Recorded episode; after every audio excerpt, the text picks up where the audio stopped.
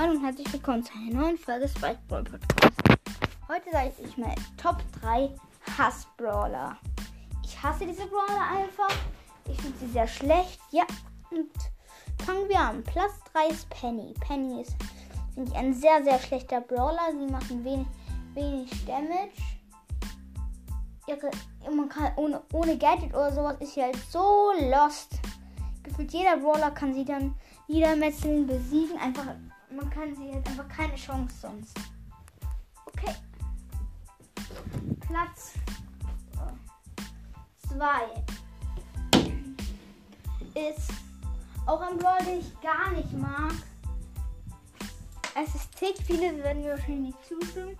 Viele sagen so, ja, ja, Tick ist bester Brawler. Aber ich mag Tick einfach nicht. Er hat viel zu wenig Leben. Er macht, er macht auch nicht sehr gut Schaden. Man, man kann mit den Brawlern, äh, man trifft irgendwie gefühlt nie. Ja, ich, ich bin auch nicht sehr gut mit ihm. Okay, Platz 1 meiner Hass-Brawler.